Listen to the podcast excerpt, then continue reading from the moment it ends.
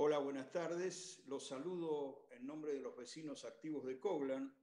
al presentarles nuestra charla número 6 del año y en particular recibir a nuestra invitada, Ana Castellani, que es secretaria de Gestión y Empleo Público de la Nación, es doctora en Ciencias Sociales y ha estudiado el comportamiento de las élites en los últimos años. Esa doble condición de Ana de gestionar el Estado en un año tan excepcional, marcado por la crisis heredada y la pandemia, y por otro lado, al mismo tiempo, ser estudiosa de los grupos dirigentes le da a sus palabras un interés singular. Sobre todo porque, como lo marcó ella en una reciente entrevista, la pandemia obligó al Estado a colocarse en el centro de la escena, lo cual es bueno porque la ciudadanía espera que el Estado venga a dar respuesta, sin duda. Pero esa misma revalorización provocó una embestida eh, digamos, de las élites económicas hacia el Estado porque han vivido el Estado como muy protagónico, como una verdadera amenaza, ¿no? Yo digo cuánto ha trabajado esa especie de chiste tan celebrado de Gasalla sobre la empleada pública para instalar los prejuicios que, con los que operó el macrismo en el Estado en los últimos cuatro años. Pero ahora, en fin, llegaron y llegan los ataques por parte del establishment, de los grandes medios, de la oposición macrista a la gestión de la pandemia, a la gestión del ministro de Economía Martín Guzmán y al gobierno de Alberto Fernández en general, y no dan tregua. Bueno, vamos a escuchar a Ana Castellani y luego ustedes le van a hacer las preguntas que deseen. Y antes de cederle la palabra les anuncio dos cosas. Por una parte, el miércoles 25 de noviembre a las 19 horas, a las 7 de la tarde, vamos a hacer la segunda de las charlas en las que los protagonistas son los vecinos mismos, opinando todos sobre los temas de la coyuntura. Por supuesto que hablo de coyuntura, en realidad todo lo que nos preocupa en cada momento, todo aquello que nos parece prioritario. Ahí opinan los vecinos. Eso va a ser, como digo, el 25 de noviembre a las 7 de la tarde por Zoom. Esta es por YouTube, como ustedes saben. Oportunamente les vamos a hacer llegar las claves de acceso para el Zoom y a aquellos de ustedes que quieran anotarse para opinar, para eso se hacen esas reuniones, le pedimos que nos lo anuncien a nuestro correo electrónico que es vecinoscoglan, coglan con GH, ¿no? vecinoscoglan 2019 arroba gmail.com. Vecinoscoglan 2019 gmail.com. Y el segundo anuncio es que vamos a cerrar las charlas de este año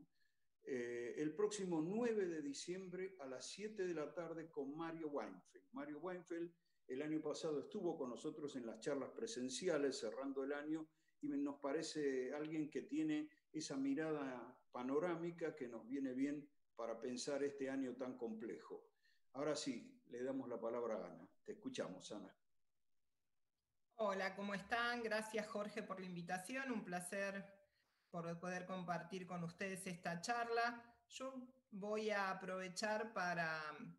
pasar eh, una presentación que me sirve a mí más que nada para organizar la, exposición, pero creo que vos Jorge también la vas a, la vas a poder ver en, la pantalla. A ver si,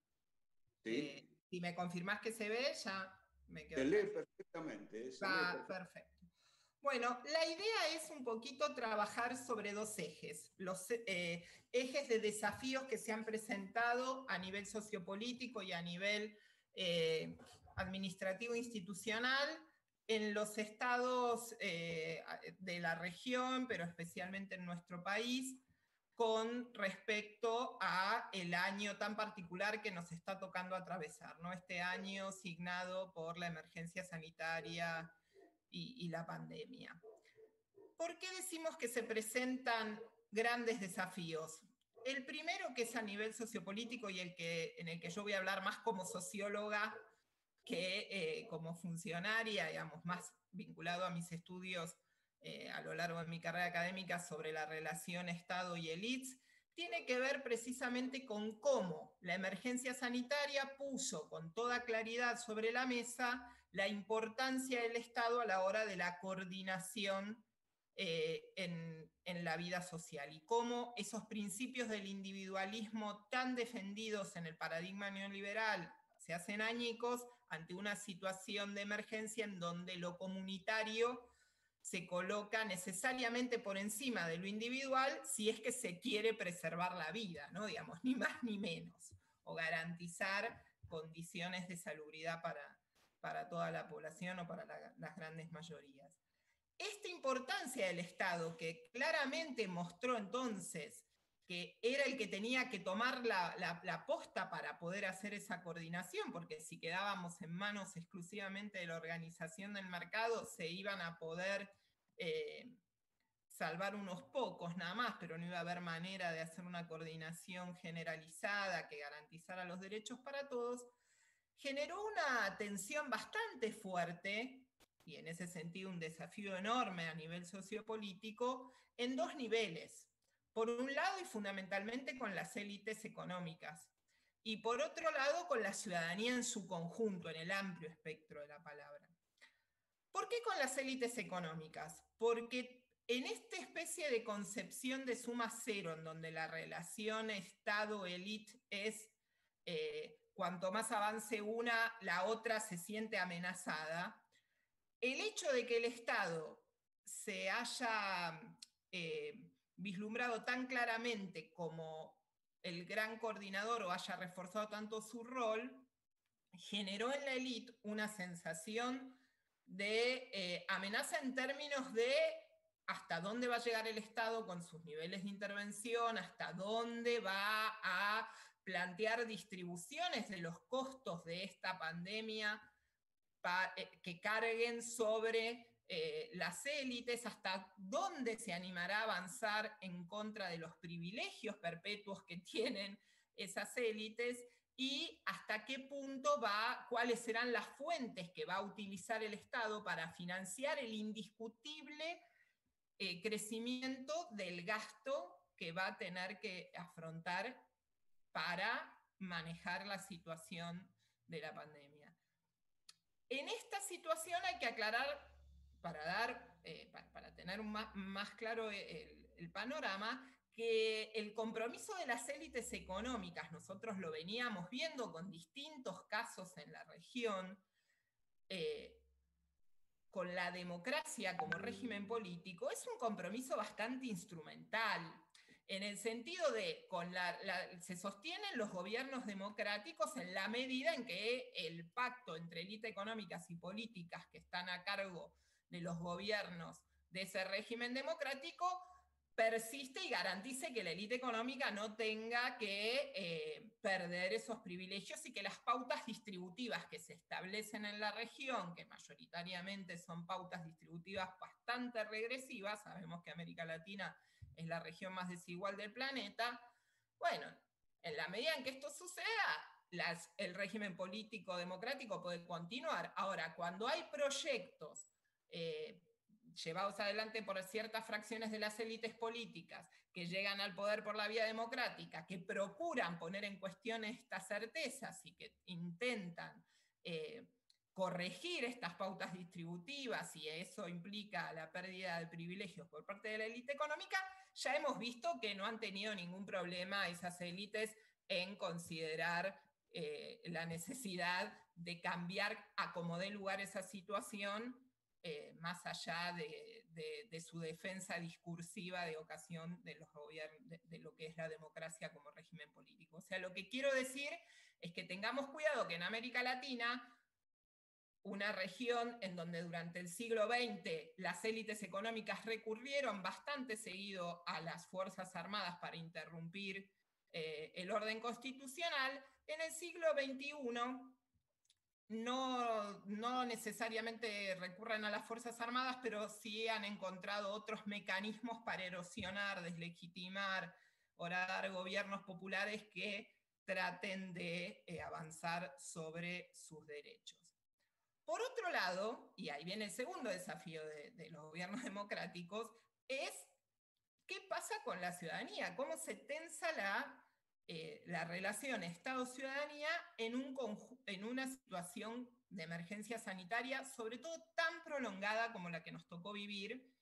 en este, y las que nos está tocando vivir, porque aún por supuesto no ha terminado, en este año 2020. Porque si bien la ciudadanía deposita rápidamente eh, expectativas en que el Estado resuelva un conjunto de problemas que se genera eh, por la situación de la pandemia, por otro lado espera que esas respuestas sean rápidas y efectivas y que los problemas, que muchos de ellos eran previos a la pandemia, más los problemas nuevos que genera la pandemia, tienen que ser resueltos con celeridad y eh, con eficiencia por parte de los gobiernos, al menos espera eso. Entonces, esta combinación de una ciudadanía que espera y demanda del Estado un conjunto de respuestas rápidas y eficientes, en un contexto en donde las élites se ponen a la defensiva y de esa primera, eh, de esa primera eh, postura a la defensiva inician una ofensiva que intente deslegitimar cualquier intento, que busque deslegitimar, perdón, cualquier intento de, corrección de las pautas distributivas o de pérdida de los privilegios de la élite económica, con operaciones ideológicas y de construcción de sentido común y de deslegitimación de, las acciones gubernamentales muy fuertes, bueno, es un contexto muy complejo para cualquier gobierno que además de todo eso tiene que asumir el otro desafío en el que después me voy a adentrar y que yo eh, ahí sí en mi rol como funcionaria tuve que tener un, papel, que es el de eh, gestionar, administrar la cosa pública desde el Poder Ejecutivo en un contexto completamente novedoso y en una situación realmente muy compleja. Em, ¿Cuáles son los, los, temas ahí más importantes en cuanto, porque me quiero detener en esto del contexto de la legitimación, cómo hacen los gobiernos para intentar lograr mayor legitimación social ante la embestida que las fracciones de la élite económica hacen eh, sobre el Estado?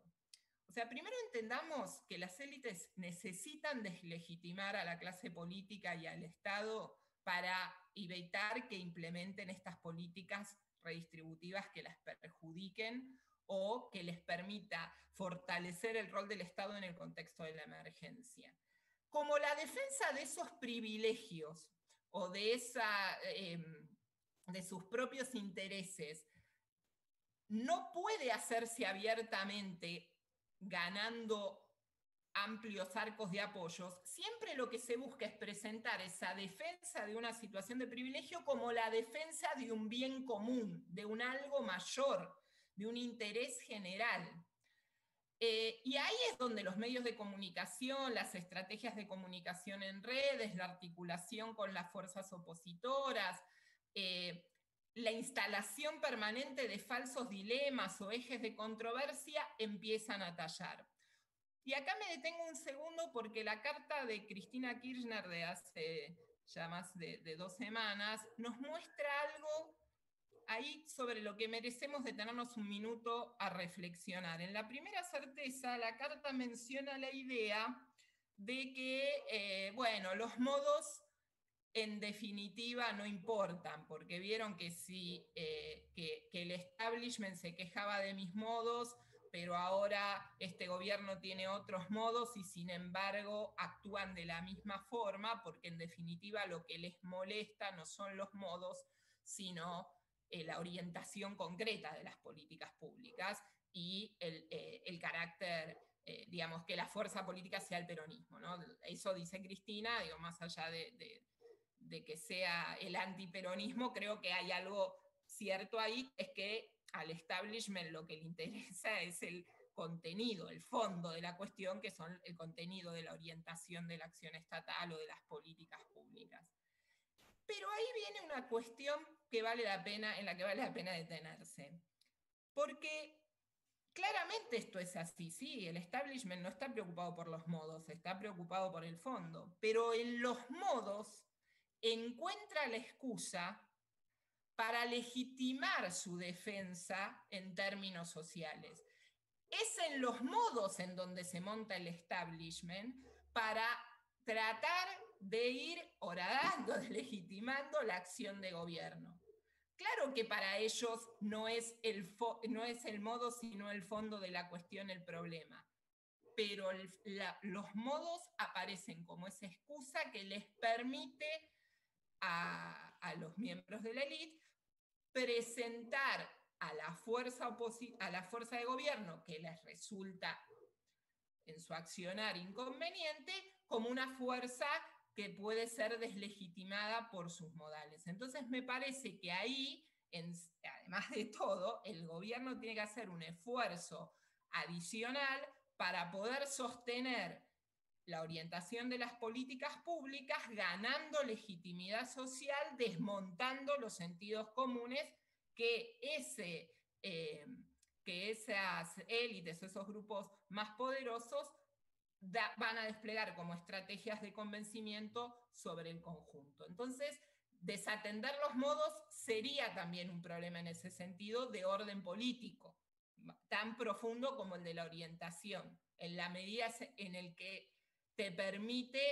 o, o en eso se juega en parte la legitimidad o no de la acción del gobierno. ¿Cuáles son los falsos dilemas, por ejemplo, que se han ido instalando en la agenda pública a lo largo de, la pandemia? Son varios, yo me voy a detener en tres nada más que creo que nosotros eh, podemos reconocer claramente miles y miles de ejemplos. El primer dilema que salió con mucha fuerza fue el dilema salud-economía. Ese fue bien del principio de la pandemia, ¿no? El gobierno para tratar de enfrentar la emergencia sanitaria va a destruir la economía y va a terminar generando más costos eh, económicos que sanitarios. Como si eso fuera un dilema, ¿no? Como si en realidad hubiera posibilidad de elegir entre salud y economía. Y no me estoy refiriendo a una elección de orden moral, sencillamente vale, eh, eh, alcanza a mirar los indicadores que se están manejando a nivel mundial en todos los países del mundo, excepto China, en donde es el único país que da una proyección de tasa de crecimiento muy baja, incluso para los estándares chinos, de eh, lo que es eh, para este, el producto para este año, el resto de las economías del planeta tienen caídas enormes que van desde los 3 puntos hasta los 20 puntos. O sea que con más o menos controles, con más o menos con manejos muy distintos de la, de la emergencia sanitaria, las consecuencias económicas de la pandemia son ineludibles. Por supuesto, cada economía está más o menos fuerte para resistir esa embestida o para hacer política contracíclica, y en ese caso nosotros llevamos todas las de perder porque teníamos como herencia, es así, era una pesada herencia, el problema del endeudamiento externo eh, colosal adquirido en los últimos cuatro años de, gobierno macrista que no habían tenido eh, una, una, resolución y que, y que constituyen un obstáculo fundamental para cualquier proceso de recuperación económica o de tomar financiamiento internacional, al margen de las consecuencias socioeconómicas que habían generado esas políticas de valorización financiera durante el gobierno anterior, que llevaron al incremento de la pobreza y a la caída de la producción eh, industrial especialmente y a, la caída de la actividad y, a la pérdida del salario real. O sea, como que hay ahí todo una, un conjunto de, de rasgos muy regresivos que se heredan de la situación anterior y que también tenemos que tener en cuenta a la hora de evaluar la situación actual, porque no la podemos evaluar como si el macrismo no hubiera pasado sea, como si el macrismo no hubiera sucedido. El segundo dilema que se eh, intentó instalar, que se instaló en la agenda pública, el falso dilema, es este entre intervención estatal y libertades individuales. Ahí vino de la mano de la noción de infectadura y todas esas eh, proclamas que la oposición ya ahí empezó a tomar más sistemáticamente en torno a el Estado está avanzando, está aprovechando la pandemia para avanzar contra las libertades individuales. Entonces te dicen a dónde podés ir, a dónde no podés ir, cómo tenés que hacer, tenés que sacar permiso para ir a ver a tus hijos, para ir a ver a tus padres, para ir a hacer las compras, un montón de, de cuestiones que están vinculadas ahí con el ideario más republicano y plantear, que no lo vimos solamente en este país, por supuesto, en otros países también se dieron, en Estados Unidos concretamente uno tiene muchas muestras de esto, entre, perdón, intervención estatal y libertades individuales. Y después otro dilema que se fue instalando es entre el esfuerzo público y el esfuerzo privado. ¿no? Acá todo el esfuerzo lo hace el sector privado y el sector público no hace ningún esfuerzo. Eh, entonces, en eso, por supuesto, se mezcla todo, el sector público, estos los tres poderes del Estado, los tres niveles de gobierno, todo indistinto, lo mismo jueces que funcionarios del Poder Ejecutivo provincial o nacional, o los legisladores. En cualquier caso, hay una idea ahí que se busca instalar de que hay un conjunto reducido de personas que viven eh, y producen y trabajan en el sector privado que sostienen a todo el resto, que es el, que trabaja en el, el trabajador estatal sin distinción de ningún rango y ningún tipo, y todos aquellos que viven de el Estado en términos de recibir transferencias monetarias del Estado vía jubilación, asignaciones, planes sociales, pensiones, etc. Y eso empieza a generar en ese debate un montón de controversias que tensan al Estado entre cuánto tiene que intervenir o no el Estado en la economía, cuánto tiene que ser el salario de la economía, cuánto y cómo hay que financiar el Estado y qué tamaño tiene que tener. De paso, en el medio, en esta instalación de dilemas, se van eh,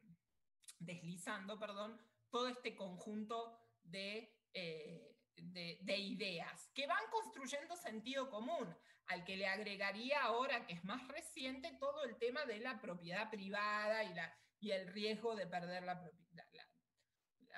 privada. ¿No? Cómo se construyó todo un mundo en torno a la propiedad privada. Ese es todo un paquete de desafío que no es menor. En, el, en paralelo a ese desafío, todos los gobiernos, pero este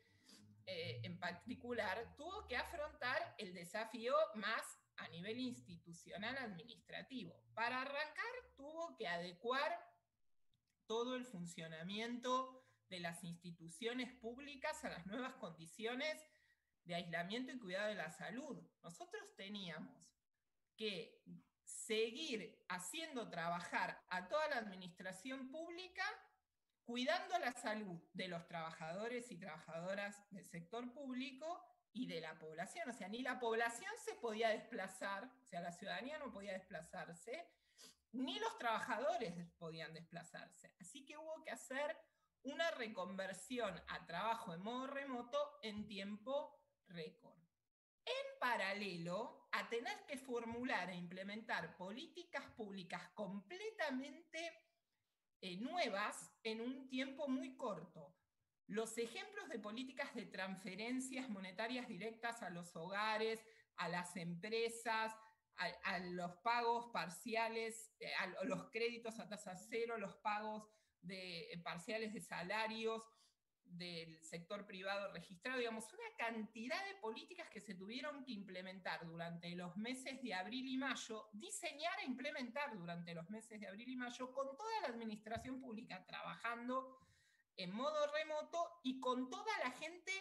evitando que saliera a hacer cualquier tipo de trámite a la calle, ¿no? Incluso ni siquiera ir a cobrar al, banco, lo posible organizar ese cronograma para que no se amucharan eh, en las colas, como se vio el 3 de abril, que, a partir de ahí claramente se tomó la rienda de evitar esa, esa situación, ¿no? ¿Cómo podés entonces brindar servicios esenciales a la ciudadanía de manera remota de una manera lo más eficaz posible? Garantizando transparencia en las compras públicas en un contexto de absoluta excepcionalidad, porque vos tenés que comprar rápido en gran cantidad y evitando que en esas compras en gran, de gran cuantía se eh, violenten los procesos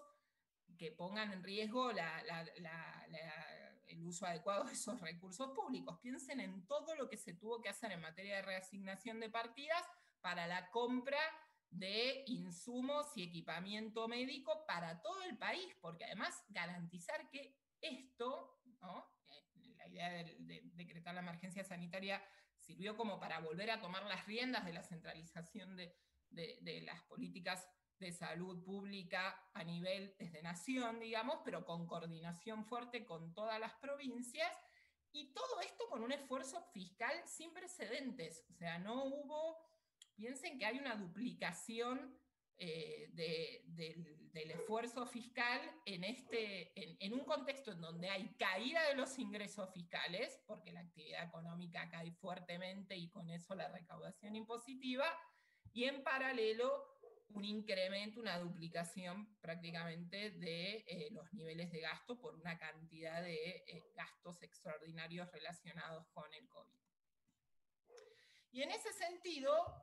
nosotros veníamos con una idea de transformación de la función pública para garantizar la accesibilidad de los servicios, la innovación y la calidad de la gestión, la integralidad en las políticas de empleo, la transparencia y la integridad y la ética pública como un eje transversal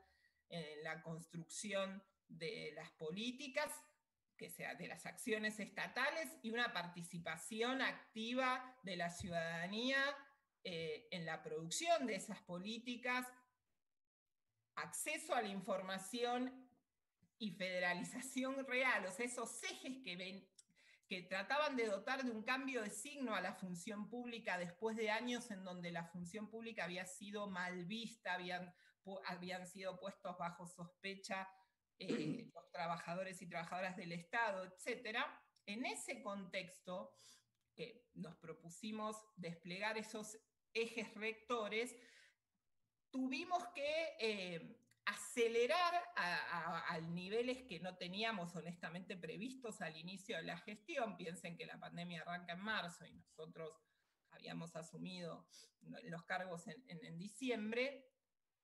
Desplegar todas esas políticas rápido en el caso, por ejemplo, de accesibilidad de servicios, tuvimos que ir hacia la digitalización completa en un programa eh, que es complejo de implementar, pero que necesitamos tener terminado eh, lo más pronto posible para garantizar que la ciudadanía pueda acceder a los servicios que brinda el Estado sin necesidad de moverse de su casa. En ese sentido, encaramos un conjunto de acciones bastante eh, rápidas, en algunos casos más conocidas que en otros, pero me gustaría mínimamente contarlas porque eh, me parece que dan cuenta del enorme esfuerzo que se vino realizando en todo este año. Hemos desarrollado un sistema de información para integrar eh, todas las acciones que se hacen desde el sector público, es un mapa de la acción estatal, mucho más eh, complejo, que sirve para la toma de decisiones, que sirve para el seguimiento y la evaluación de las políticas públicas, que permite eh, corregir rápidamente eh, e, e, identificar rápidamente cuáles son las áreas que están o cuáles son las políticas que no están dando resultado, que están descoordinadas. Para eso también armamos una, red de gestión y fortalecimiento institucional con más de, de 35 referentes de todos los organismos públicos. Se armó un equipo de atención a la ciudadanía al principio desde las cuentas institucionales, incluso en mi caso desde las cuentas personales, tratando de eh, dar respuesta a, las infinitas cantidades de dudas que se suscitaban en el primer momento del aislamiento preventivo y obligatorio, cuando había una restricción de circulación muy fuerte, eh, todo lo que tiene que ver con el programa de digitalización de servicios a la ciudadanía, identificamos cuáles son los 96 trámites esenciales que realizan 14 organismos para tratar de ir hacia su reconversión completa al plano digital y capacitar también eh, a esos organismos y a sus trabajadores y trabajadoras para que puedan tener una atención a la ciudadanía mucho más eficiente, porque sabemos que ahí hay problemas, claramente, por eso prendió ese estereotipo de Gasalla y la empleada pública, y queda asociado en el imaginario colectivo que el trabajador y o trabajadora del Estado es eso, es la que atiende el mostrador, cuando en realidad no llega a ser ni un cuarto de la administración pública la que está en atención a la ciudadanía y además está muy concentrada en cinco organismos Em, trabajamos en programas de fortalecimiento en materia de integridad y transparencia y armamos un conjunto de documentos que están en disponibilidad para, por supuesto, disposición, por supuesto, en la página de, Argentina Gobar, que son los catálogos de derechos y servicios esenciales que resumen, por ejemplo, todas las acciones que se desplegaron durante la pandemia desde el Estado, tanto eh, entrando por organismo como se puede entrar por, por destinatario. También trabajamos en toda una estrategia de regularización del empleo público con una nueva plataforma que es la de concursar para digitalizar eh, todo el proceso de concurso y para corregir una gran deuda que tiene la administración pública con sus trabajadores, que es la cantidad de eh, empleados que tiene sin concursar. No, no es la mayoría, digo, pero hay todavía un número cercano a 40.000 personas que, no han, este, que están designadas de manera transitoria y que nosotros en un plan muy intensivo de regularización y de concursos, a partir de febrero del año que viene, iniciamos eh, su, su, proceso de, de, regularización a razón de a 10.000 concursos anuales. Y todo lo que es eh, la coordinación de la política salarial en un año complejísimo, en donde la prioridad estuvo en preservar todos los puestos de trabajo y todos los ingresos de los trabajadores estatales en una embestida fuerte, ante una embestida fuerte de, eh, por parte de, de, la oposición con respecto a la necesidad de reducir el salario de los trabajadores públicos. Y además, reconvertir todas las tareas de capacitación y formación que hacemos eh, habitualmente desde, desde, el organismo, concretamente desde el INAP, a modo remoto, fue reconvertir todas las comisiones de todos los cursos, de todo lo, tanto los que se dan en el Estado Nacional como los que se dan a provincias y municipios, a un modo virtual. Eh, y para eso,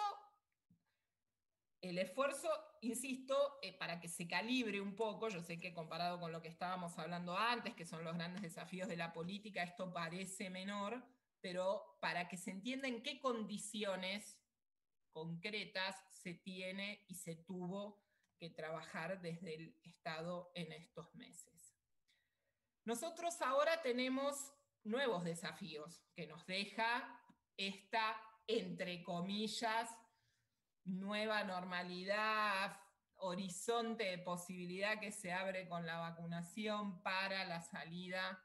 de este año tremendo y, que esperemos que definitivamente se pueda encaminar la cuestión sanitaria,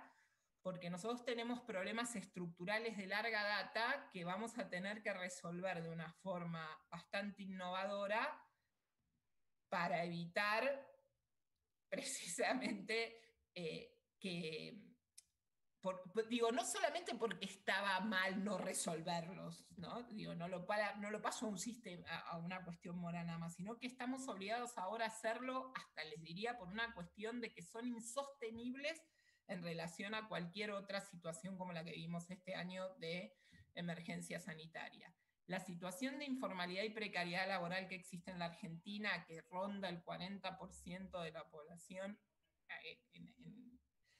condición de trabajar es realmente preocupante porque, por ejemplo, la implementación de políticas de transferencia de ingreso a los hogares como el IFE, uno de los grandes problemas que tuvo la implementación de esa política fue precisamente eh, cómo hacer para que millones de personas que no habían tenido una cuenta bancaria en su vida pudieran cobrar a través de una cuenta bancaria esa transferencia que se le estaba dando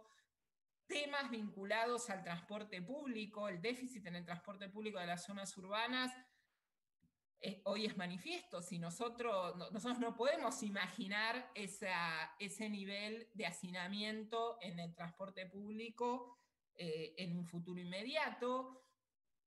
Lo mismo el tema de, del hacinamiento y de en los asentamientos urbanos, del acceso a la, a la, a la vivienda, los temas de cobertura y acceso a la salud, que son muy heterogéneos, que ahora con la emergencia se ha logrado una distribución más, un, fortalecimiento tal vez a nivel federal de, de los sistemas de salud, pero que va a haber que seguir eh, apuntalando, todos los temas relacionados con la pobreza e indigencia, que ya eran mucho más elevados de los que teníamos en 2015 y que la pandemia y la crisis económica de este año, que proyecta una caída del producto cercana al 12%, va a dejar en materia de pobreza e indigencia y cómo tratar de eh, eh, resolver, de solucionar las necesidades de supervivencia más concretas de, de esa población, que la mayoría, más de la mitad, son niños, niñas y adolescentes,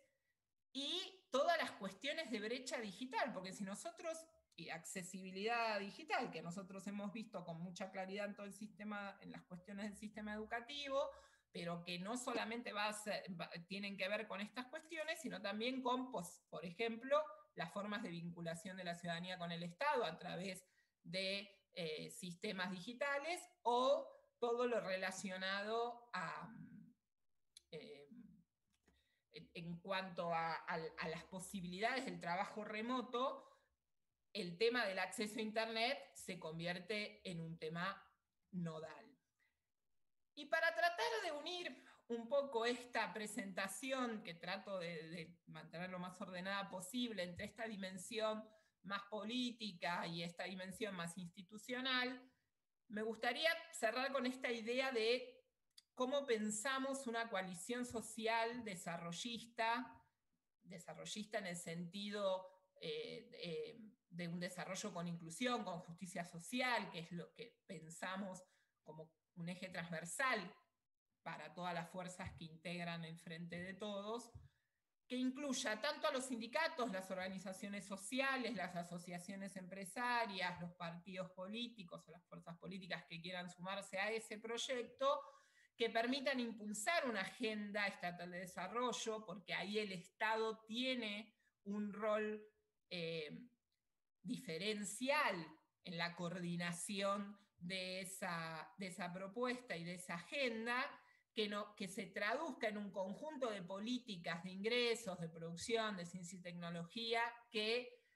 propicien algún tipo de estrategia y algún tipo de acuerdos elementales en torno a pautas distributivas, sectores de producción que se van a tratar de incentivar y resolución de estos problemas que yo les estaba planteando antes que la pandemia nos dejó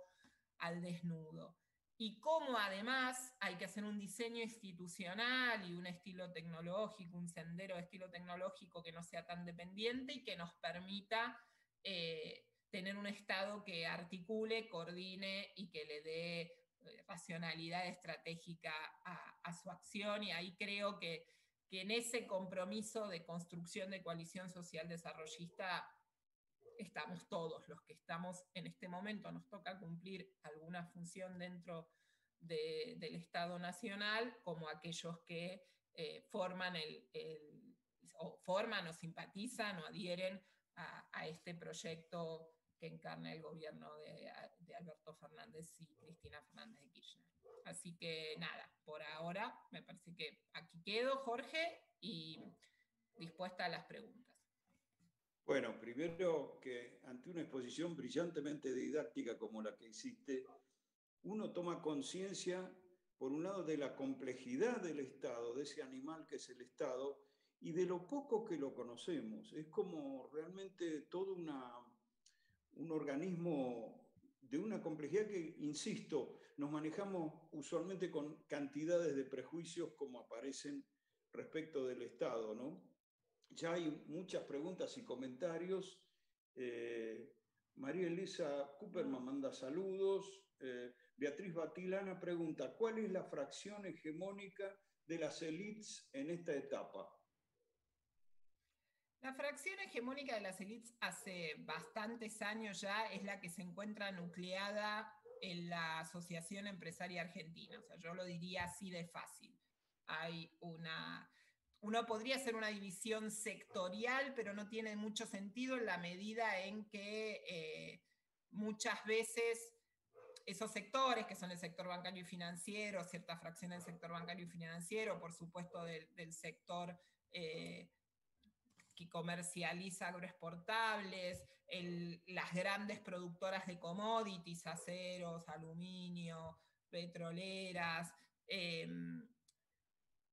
y algunas industrias más clásicas, industrias de alimentos, industrias de, automotores, digamos, o, de, o algunas de las nuevas, de, las nuevas tecnologías, como las plataformas digitales, como Mercado Libre y otras. Esas, más allá de esa fractura eh, en términos de sector, yo diría que si uno quiere ver el poder económico agarra la lista de integrantes de la Asociación Empresaria Argentina y ahí están, ahí están nucleadas las grandes empresas del país, sus presidentes y sus máximos, eh,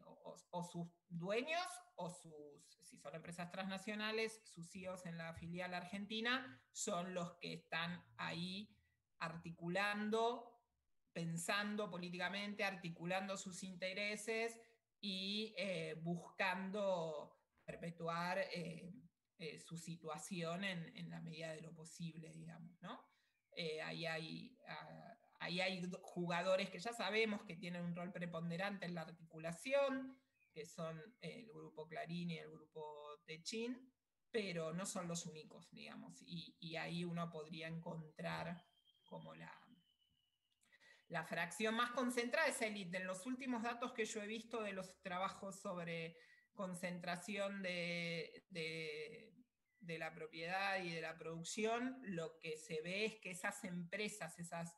200 primeras empresas por tamaño de ventas en el país están ocupando, están explicando hoy más valor bruto agregado de la producción que en 2015. O sea, nosotros tenemos ahí una, una élite cada vez más poderosa en términos estructurales.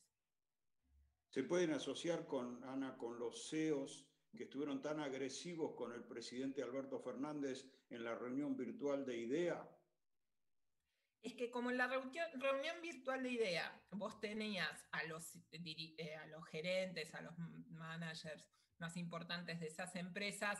donde el universo de sentidos de esos CEOs es muy claro y, está mucho más volcado a, las ideas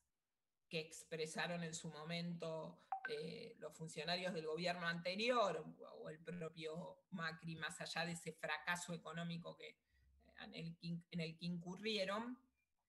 eh, no, a mí no me extraña en lo más mínimo esa reacción, digamos. Por eso yo creo que esos escenarios se aprovechan y se tienen que aprovechar para ir a decir eh, cosas que le pongan bien en tensión el sentido común a, esos CEOs, no porque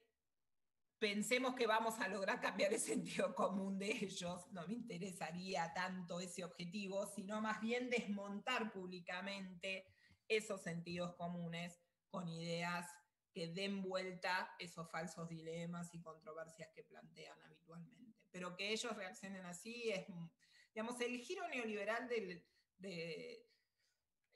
en términos ideológicos de las élites económicas se da a mitad de los 80, arranca ahí, se fue consolidando. Antes era una fracción minoritaria, no toda la élite económica tenía esa defensa de ideas.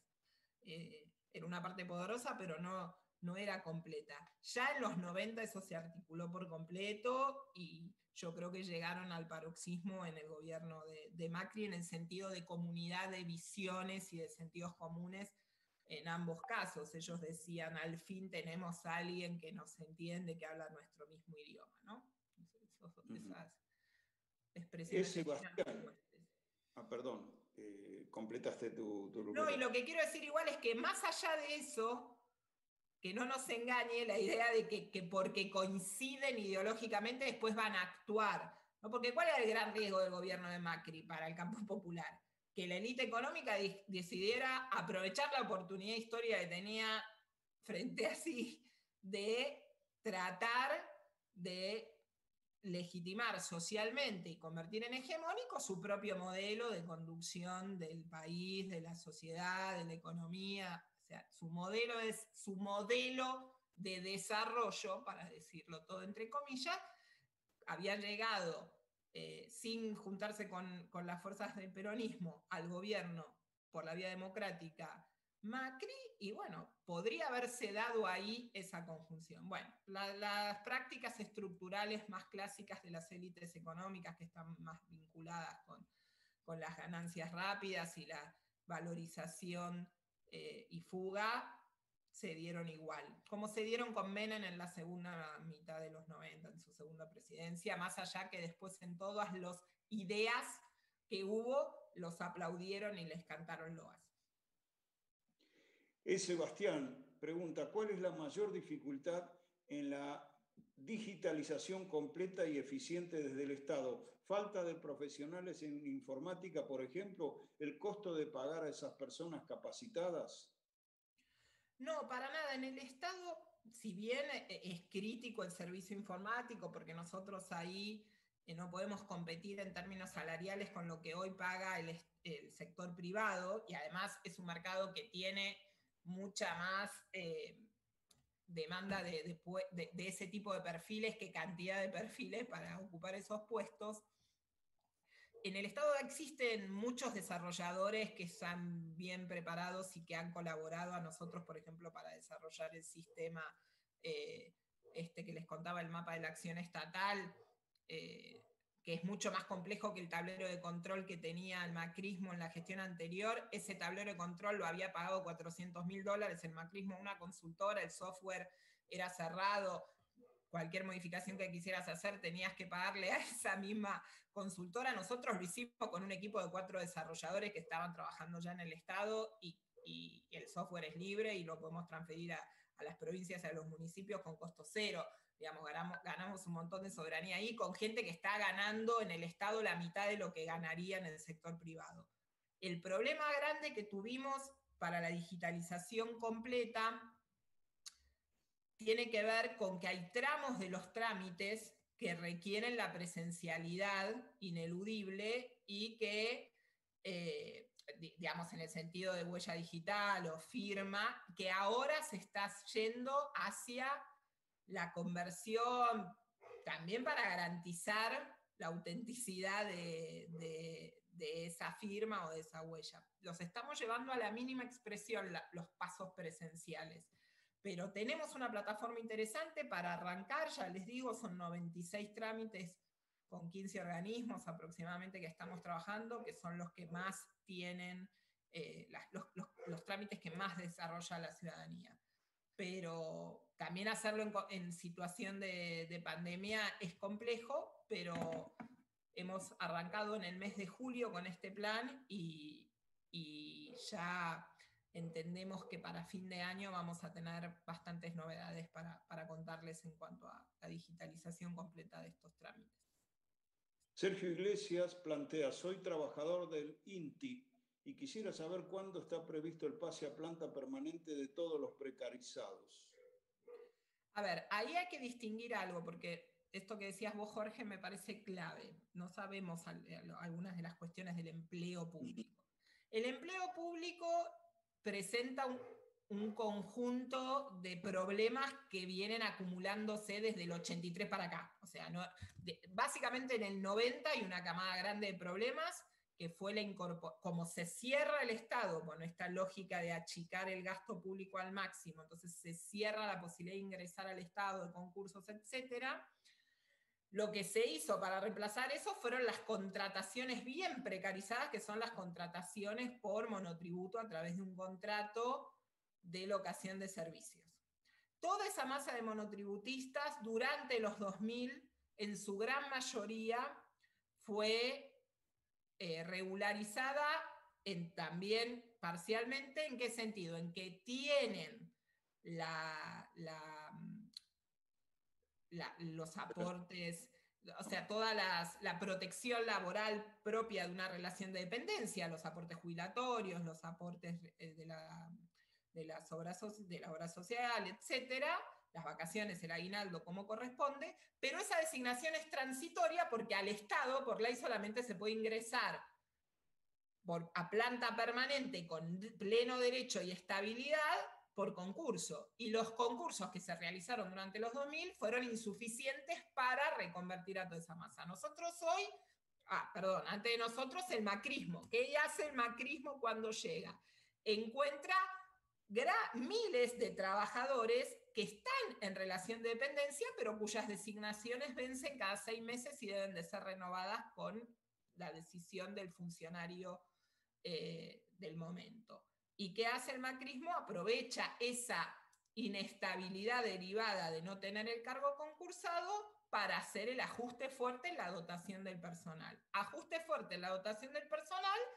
que en realidad no significa un gran ajuste en materia del presupuesto, del gasto en, en, salarios del sector público, porque las compensa con la incorporación de un montón de coordinadores, directores de primera y de segunda línea, digamos, cargos de dirección que tienen salarios mucho más elevados que los de los trabajadores, más allá de cuál sea su modalidad de contratación, y entonces eh,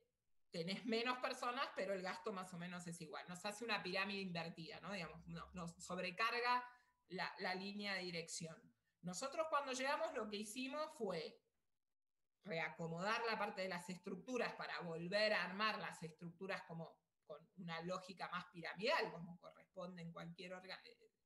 jerarquía organizacional.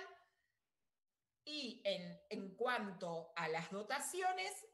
diagnosticar cuál era la cantidad, hacer un relevamiento, que nosotros sacamos una resolución ahora ya cuatro meses para hacer todo ese, tres meses para hacer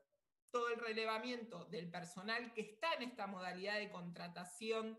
transitoria, que son aproximadamente 40.000 personas, de las cuales 18.000 están hace más de 10 años sin concursar su eh, trabajo en el, en el sector público, y en paralelo a todo eso, diseñar un esquema sobre la plataforma que existía, que es la plataforma concursar, pero que solamente tenía el primer paso digitalizado. Nosotros tuvimos que reconvertir todos los pasos integrales del proceso de concurso al modo digital para poder descongelar las vacantes que, descongelaba, que el jefe de gabinete descongeló hace también menos de un mes en una decisión administrativa para iniciar el proceso de concursos a razón de 10.000 por año, arrancando por los que tienen más de 10 años de antigüedad. Y en eso estamos trabajando conjuntamente con los sindicatos,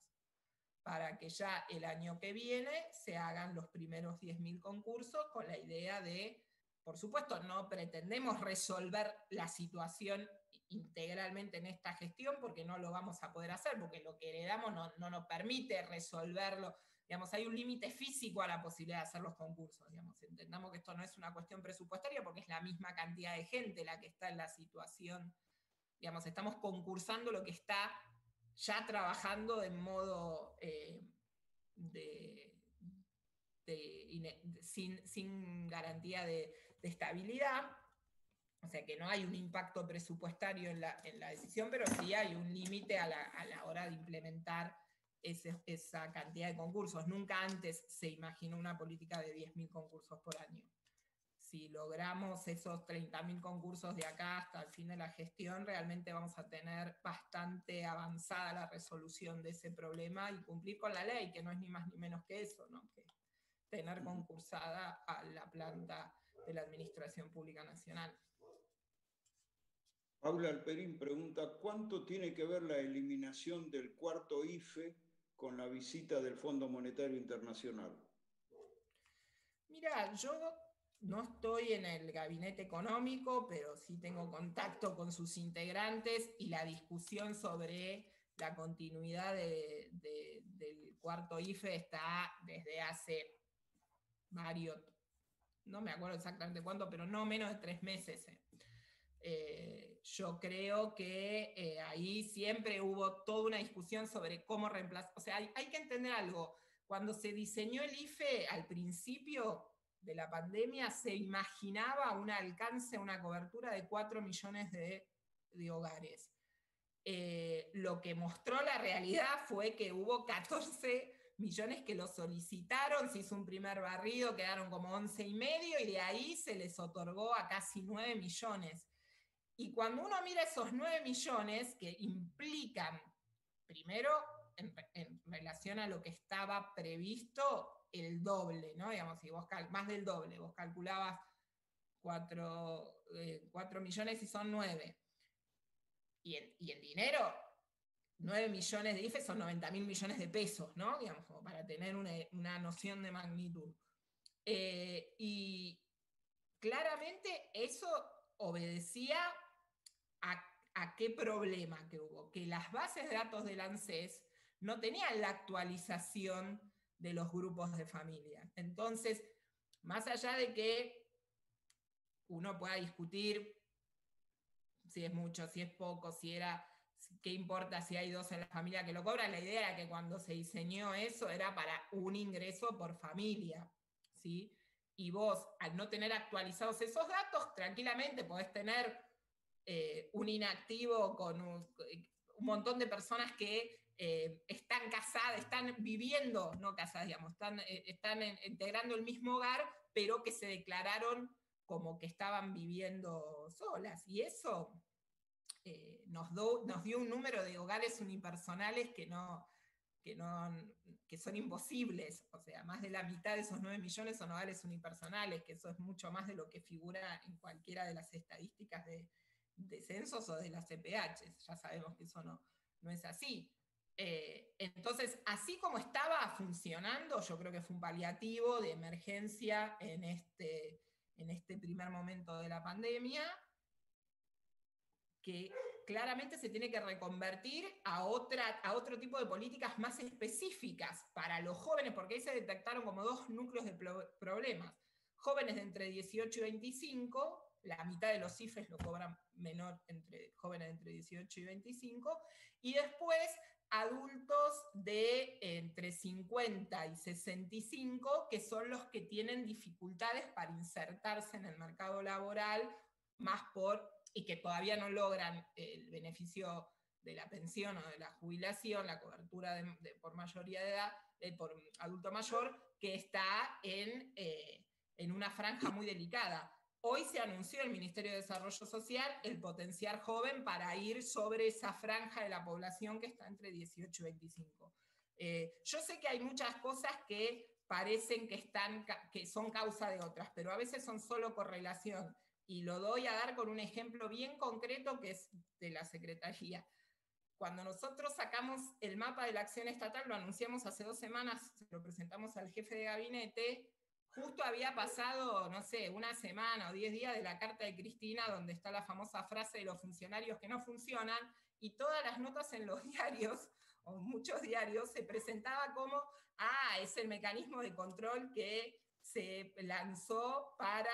eh, controlar a los funcionarios que no funcionan. Y nosotros estamos trabajando en el diseño del mapa desde el 13 de diciembre del 19, o sea, es inviable que alguien piense que se puede hacer semejante sistema de información eh, integral de toda la PN en 10 días. Es imposible. Pero bueno, como justo se superpuso el anuncio más o menos con, con esa carta, la lectura de la correlación se presentó igual.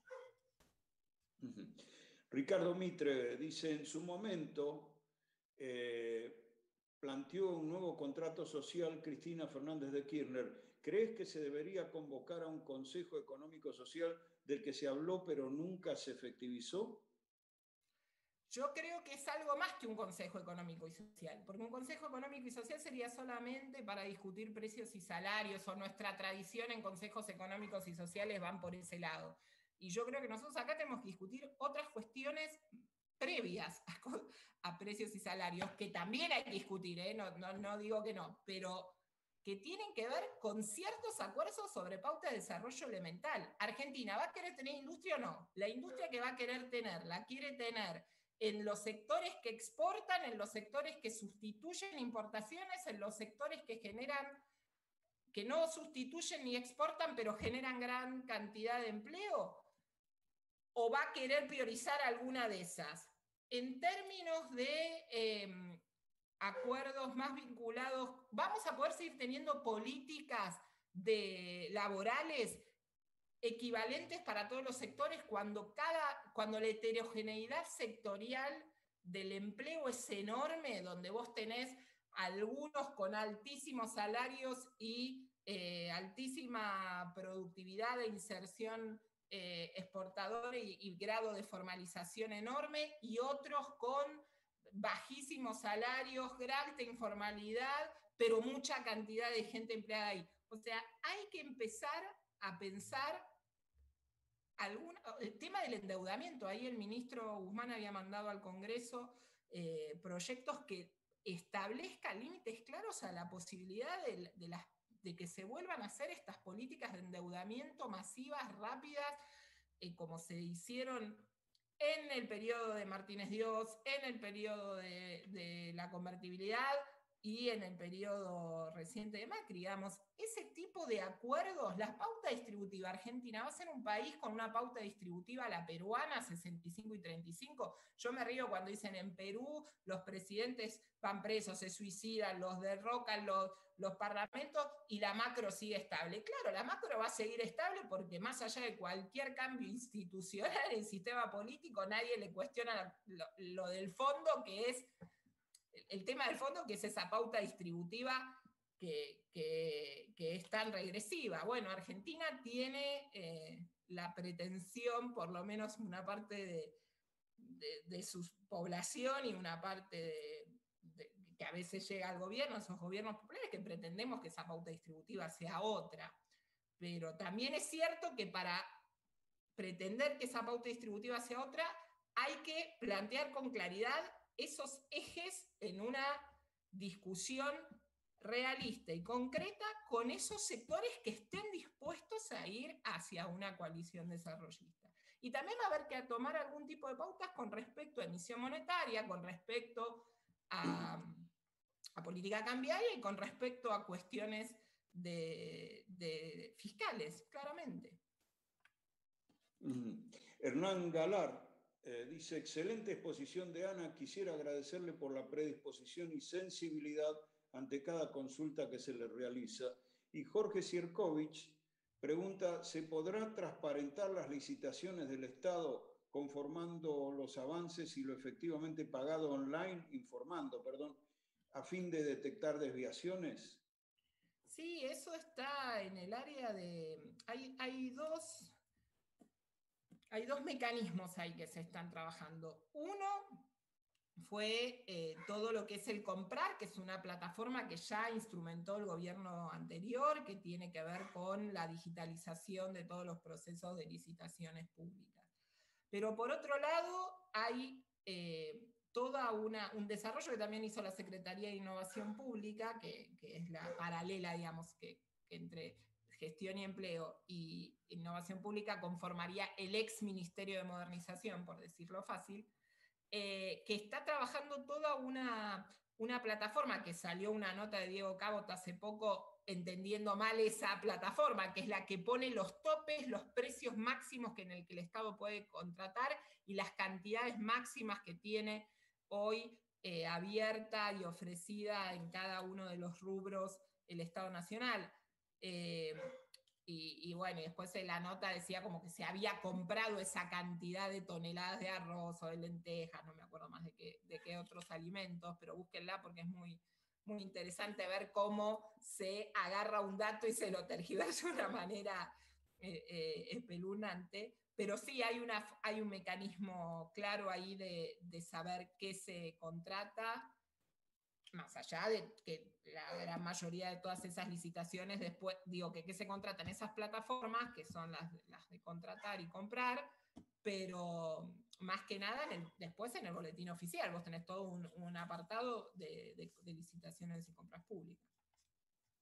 Marcelo Sternberg eh, pregunta si crees posible resolver la puja distributiva con los sectores de las élites, teniendo en cuenta los últimos cuatro años de avance de ello la unidad del campo popular dice es fuerte para ganar esa pulseada?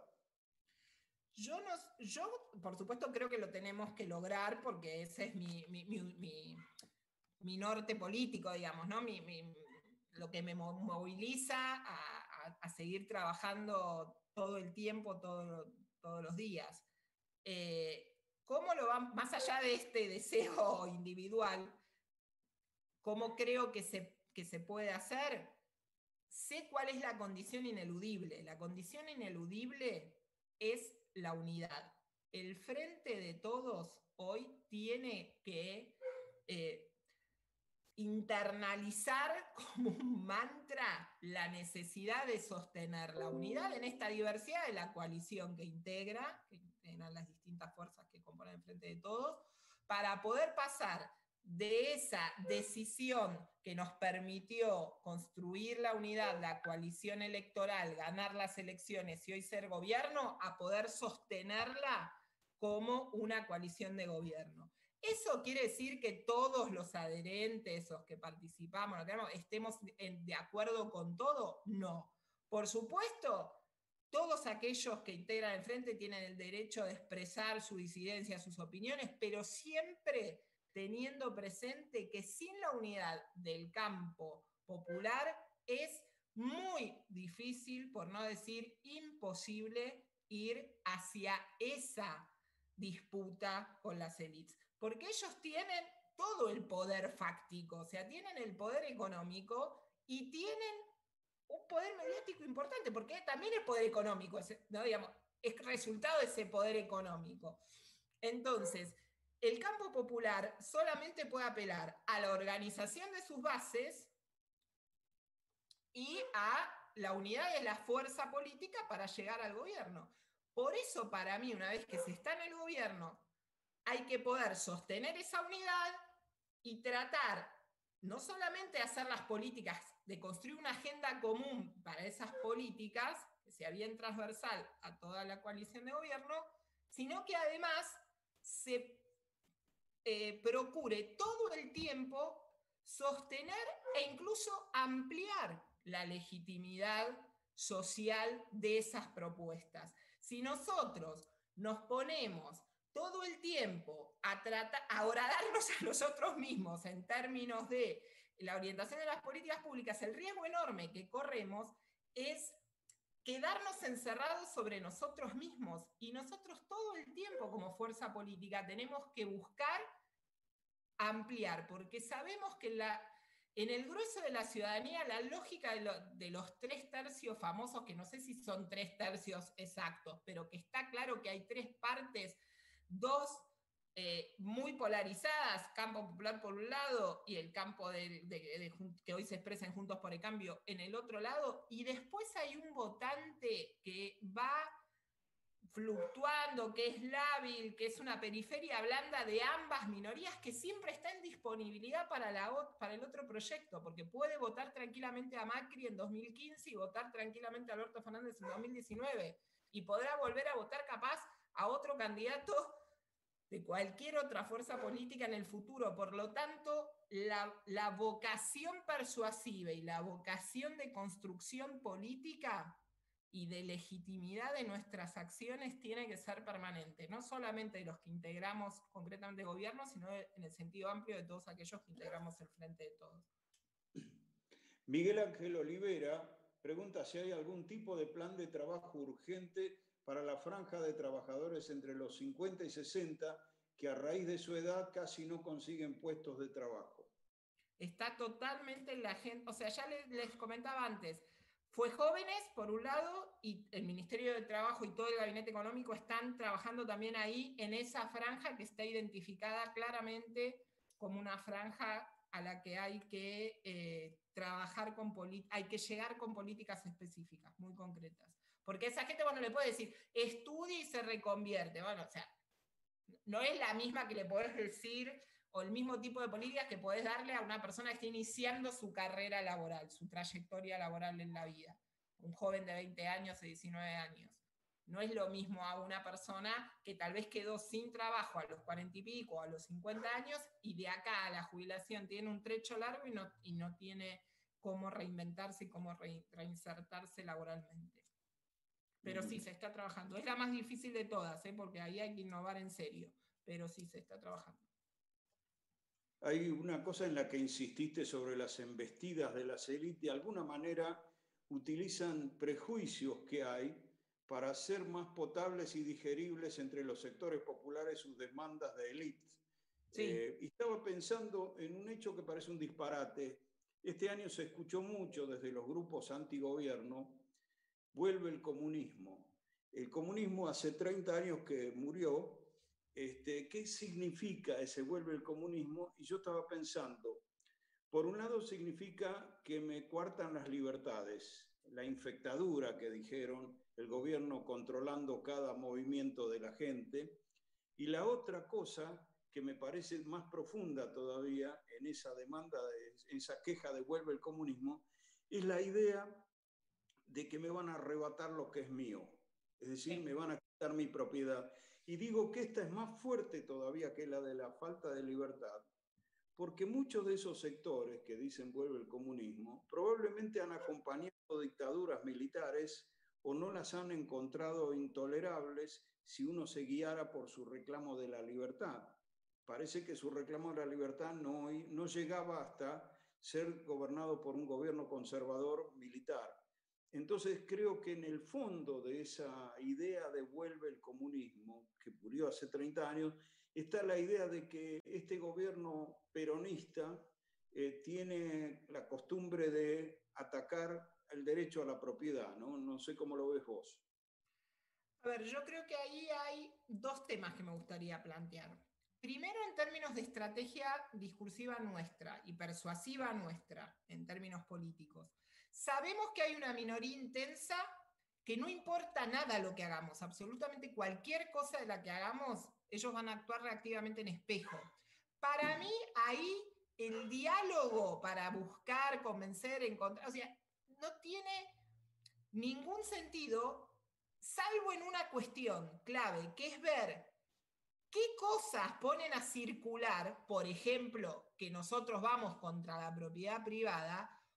porque en esas ideas que ponen a circular arrastran o pretenden arrastrar o pretenden convencer o pretenden generarle, ir generando sentido común para ampliar ese arco de minoría intensa. Lo que es minoría intensa, seguir en esa discusión en sí misma buscándole racionalidad en la acción. ¿Por qué si vos avalabas antes los golpes militares no te preocupaba eso, ahora te preocupa? Eso no no funciona porque lo que sabemos que en el fondo es como el establishment, ¿no? Y ahí tenía razón Cristina, en el fondo lo que les molesta en ese caso es que seamos peronistas o que seamos lo, que sea, o kirchneristas, para hacer como más, amplia, más amplio el espectro de, de lo que ha generado el foco. Después es cierto que a Lelito obviamente le preocupa el avance sobre la propiedad del kirchnerismo duro porque tiene el registro de la amenaza que sintió y que vivió en el, en el, en el periodo de la, del último gobierno de Cristina. No quiere decir que haya sido así, lo que digo es cómo lo percibió en ese momento la élite. Pero además no solamente lo percibió, realmente durante la, segunda gestión de Cristina se avanzó mucho sobre la regulación, sobre el disciplinamiento de, eh, de las grandes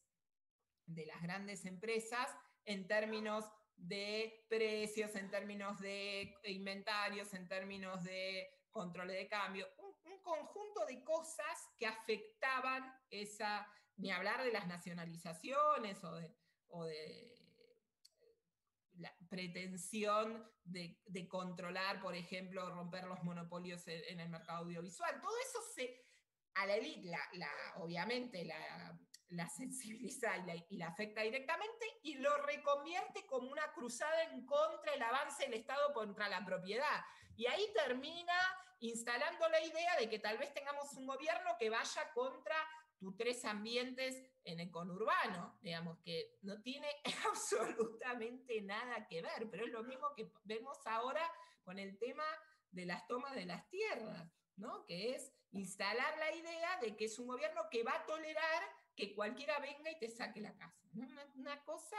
que en realidad se sabe que no es así, pero que se busca instalar por algo. O sea, nosotros hagámonos la pregunta, ¿por qué dicen esas cosas que nos pueden parecer un disparate? Bueno, no es casualidad. Nada de eso es casualidad. Todo eso está construido como operaciones ideológicas que sirven para ir ampliando, ganando terreno y construyendo sentido común. La naturalización, las falsas dicotomías, todas esas son operaciones ideológicas, recontraestudiadas en la teoría, así que yo creo que están bastante eh, bien explicadas de por qué eh, se se, se implementan. Y nosotros ahí, en vez de caer en la trampa de quedarnos discutiendo entre minorías, tenemos que ver qué agarramos de esos sentidos comunes que buscan instalar y cómo los damos vuelta, cómo los presentamos de otra manera. Gustavo Roncino pregunta, ¿cuál es la política desplegada para evitar el trabajo en negro y sus consecuencias sociales? No, en este momento eh, realmente los niveles de informalidad laboral son enormes y con la tasa de desocupación que tenemos, que eh, ha incorporado prácticamente 3 millones de desocupados nuevos, según los últimos datos, requieren una tarea eh, titánica de remontar porque estamos cuatro pisos más abajo de cuando el gobierno del kirchnerismo terminó en 2015. Así que hay que hacer un despliegue enorme desde el Ministerio de Trabajo eh, y desde todo el gabinete económico-social con respecto a, eso que, que, bueno, que eso también va a tener que venir de la mano con cierta recuperación de la actividad, porque, eh, insisto con eso, eh, es como pretender resolver, en, resolver es un problema que ya estructuralmente era enorme y se había agravado durante el macrismo y que se recontragravó durante la pandemia, en el año mismo de la pandemia. Realmente eh, muy difícil, no va a haber política que te alcance para hacer esa resolución, con 3 millones, con un ejército de reserva como el que tenés hoy. Marcelo Sternberg dice, la política del Estado en el tema comunicación es muy deficiente. ¿Están pensando en incrementar y mejorar esa política? A ver, el tema de la comunicación, yo no entrego, integro ninguno de los equipos del área de comunicación eh, que, existen en el, gobierno, que por supuesto los hay. Yo entiendo que ahí hay un desafío enorme, que es complejo resolverlo y que se está todo el tiempo revisando para tratar de encontrarle la vuelta a cómo hacer una, una comunicación más efectiva y más eh, potente. Pero yo confío igual que más allá de esa comunicación gubernamental, que sin duda esa comunicación política, institucional, tiene que ser cada vez mejor, cada vez más estratégica, etcétera, se va a poder reforzar en el momento en que la, tarea de la militancia, que es, nuestra gran, es nuestro gran activo, tener tanta gente dispuesta a defender, a explicar, a persuadir, a salir al cara a cara, eh, se pueda desplegar territorialmente con normalidad y no como tuvimos que pasar este año. Víctor Skolnik dice, me parece necesario tratar a fondo un proceso de inclusión socio-laboral comunitario en contra de la lógica de la élite económica que apunta a la exclusión, sin duda. Sí, sin duda, y eso tiene que ir a, eso debe ser uno de los ejes, por ejemplo, de ese acuerdo que imaginamos o que tanto propiciamos algunos, que se pueda ir poniendo en la discusión, no el acuerdo en la, versión naif de todos nos vamos a sentar en la mesa y todos nos vamos a poner de acuerdo con todo. No, no va a pasar que todos nos vamos a poner de acuerdo con todo, pero por lo menos tenés que instalar en la agenda pública en un arco que trascienda exclusivamente al gobierno, sino que incorpore a otros actores, cuáles son los temas, ¿no? ¿Cuál es la agenda que queremos marcar para poner a discutir? Y esa es una, sin duda. Bueno, coincido con Marcelo Sternberg en que hay un déficit muy grande en la política de comunicación del Estado, pero escuchándote a vos, Ana, eh, francamente uno dice, tenemos con qué, tenemos con qué comunicar y comunicar tan bien, tan, de forma tan esclarecedora. Yo en nombre de los vecinos de Coblan me congratulo de haberte tenido hoy como expositora. Eh, siento que, que, nos, que, hay gente que nos mejora mucho escucharla y ese es tu caso. Así que te agradezco enormemente esta participación y, por supuesto que en el futuro esperamos volver a, a invitarte y a compartir con vos alguna otra reflexión. ¿no? Cuenten con eso, cuando quieran. No voy a volver siempre a aburrirlos a contar lo mismo, pero voy a tratar de poder eh, eh, contar, no sé, cada seis meses, cuando quieran, lo que, los avances que vamos logrando. O cuando ustedes me inviten, yo acá estoy, no se preocupen. En nombre de todos los vecinos y del público también que está participando, te agradecemos y a, todos les digo, les reitero que la próxima reunión, pero la de vecinos, donde todos opinamos, eh, va a ser por Zoom, por eso, no, por YouTube, va a ser el próximo 25 de este mes a las 7 de la tarde, oportunamente a quienes nos hagan llegar eh, su, su, correo electrónico, les vamos a enviar las claves de acceso, ¿no? Se lo pueden hacer llegar a vecinoscoglan2019.gmail.com. Y vamos a cerrar las charlas del año el 9 de diciembre a las 7 de la tarde con una exposición de Mario Wine. Así que a todos muchas gracias por habernos acompañado y como saben, en un rato nomás va a ser subida esta charla de Ana Castellani a nuestra cuenta de YouTube Vecinos Activos de Coglan. Muchas gracias, que la pasen muy bien y que gane Argentina hoy. Eso, saludos